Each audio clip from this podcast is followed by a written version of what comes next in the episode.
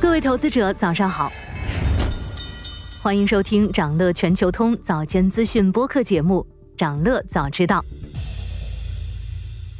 今天我们关注的是拼多多最新披露的财报。如今，电商平台进入新一轮低价大战，全部运营逻辑围绕低价展开。淘宝、京东等各大平台都舍弃了早前的花式营销，直接开始低价竞争。在这样的大环境下，拼多多第二季度交出的成绩单怎么样？整体来说，拼多多今年第二季度营收与净利都超出市场预期。Q 二营收五百二十二点八亿元，同比增长百分之六十六，净利润一百三十一点一亿元，净利润率为百分之二十二。平台平均的月活跃用户达到七点五一亿，同比增长百分之四。从具体业务来看，来自在线营销服务及其他服务的营收比去年同期增长百分之五十，来自交易服务的营收同比增长百分之一百三十一。在本次财报中，拼多多提到了一个细分数据是县域市场手机订单量同比增长百分之一百三十，这也多少代表当下平台获取用户的趋势。在一二线城市消费趋于饱和后，各电商平台纷纷开始瞄准下沉市场。拼多多早前的优势就在于这里。传统电商平台对于下沉市场用户的获取路径大体相似，比如发放补贴、卖性价比高的商品。早前在第二大股东腾讯的支持下，拼多多围绕社交加电商的模式迅猛发展，但如今增速开始趋于放缓。而在这场电商平台的低价大战中，拼多多的百亿补贴优势能否持续？京东显然已经从低价竞争中收获了一波流量，在低价策略下，京东实现了 Q 二营收净利的双增。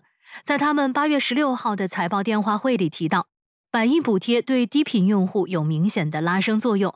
不仅仅是电商平台，零售业务从历史上诞生开始就是非常注重低价的。这也是为什么京东把成本效率体验作为核心经营理念。不过，京东的策略重点在于供应链基础设施的建设。保证低价稳定的商品供给，以及把商品匹配给适合的用户。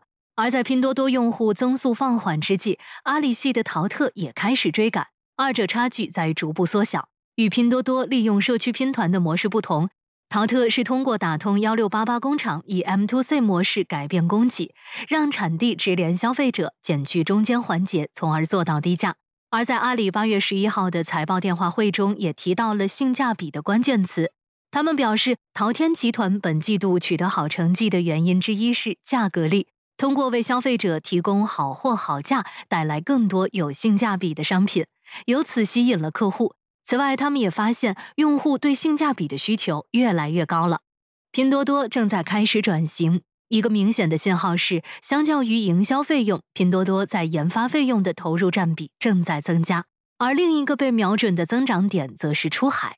去年九月，拼多多跨境电商平台 Temu 正式在北美地区上线后，在此后的一段时间里，迅速登陆澳大利亚、法国等三十七个海外市场。此外，还在去年正式启动出海扶持计划，为制造业商家出海提供一体化的服务方案。目前，出海项目 Temu 仍然处于砸钱阶段。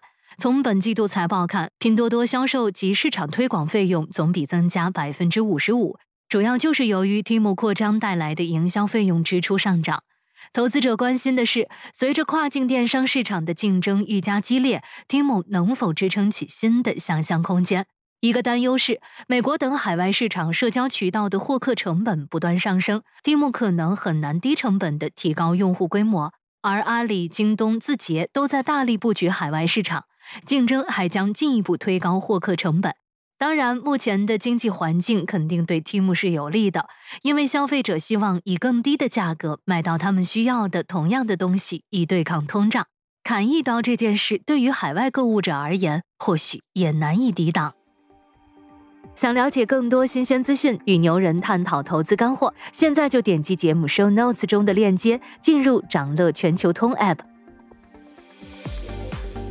以上就是今天掌乐全球通掌乐早知道的全部内容，期待为您带来醒目的一天。